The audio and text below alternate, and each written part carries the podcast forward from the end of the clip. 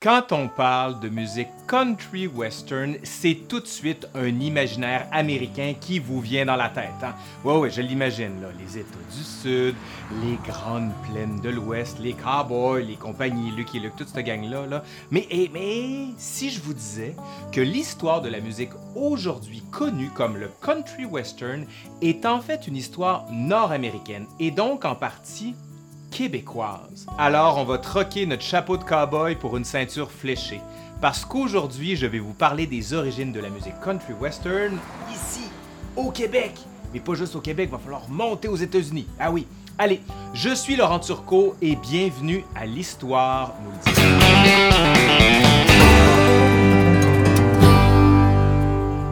Le country western est un emblème culturel incontournable des États-Unis. Surtout quand on fait son histoire, ici là au Québec, on a souvent tendance à vouloir chercher le moment de son importation, le moment où on aurait copié le style. Ben, ça fait en sorte qu'on attribue le plus souvent à Willie Lamotte, Paul Brunel et Marcel Martel la paternité de la version québécoise du style à la fin des années 1940.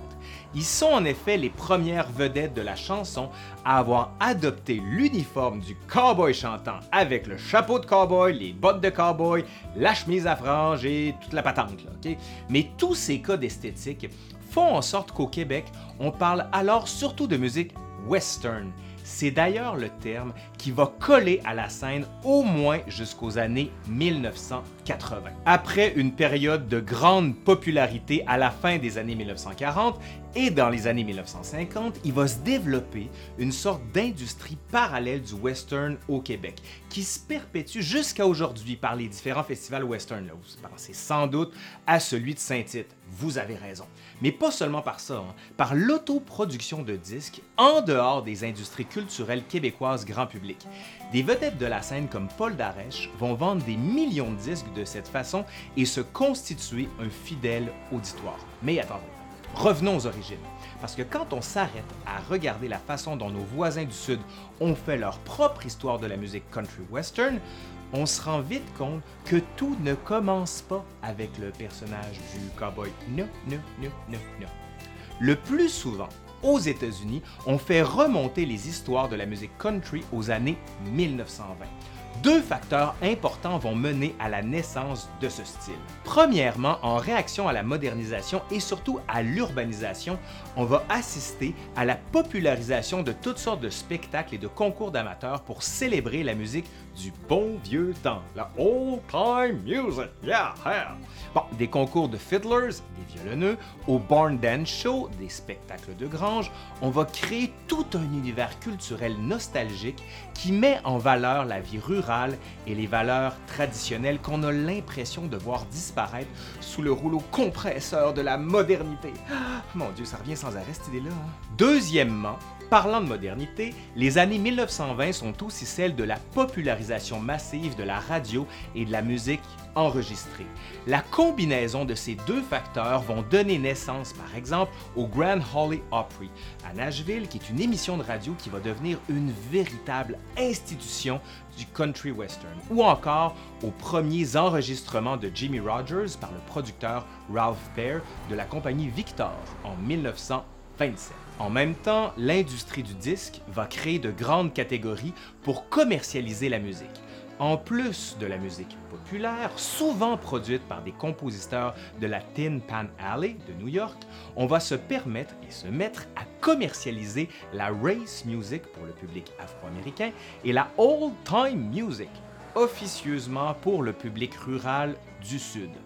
On assiste alors à un beau paradoxe.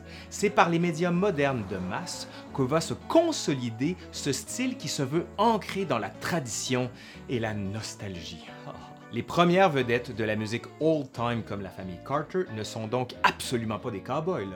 On les associe plutôt au personnage du hillbilly, un montagnard, un nom péjoratif bien sûr pour qualifier les habitants des Appalaches dans le sud-est américain.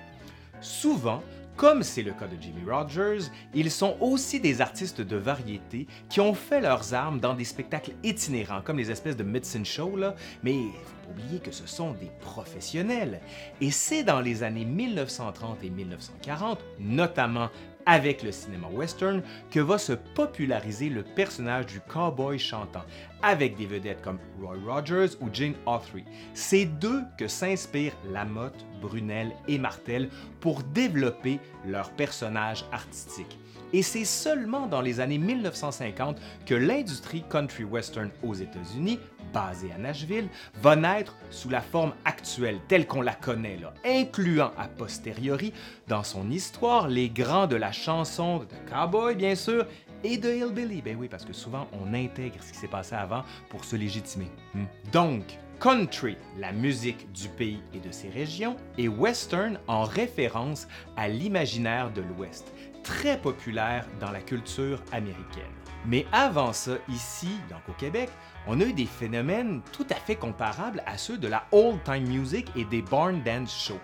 Dès la fin des années 1910 et surtout dans les années 1920 et 1930, on va voir nos propres veillées du bon vieux temps, fondées par le folkloriste Marius Barbeau, mais popularisées par Conrad Gauthier, qui vont notamment se dérouler au célèbre Monument national de Montréal.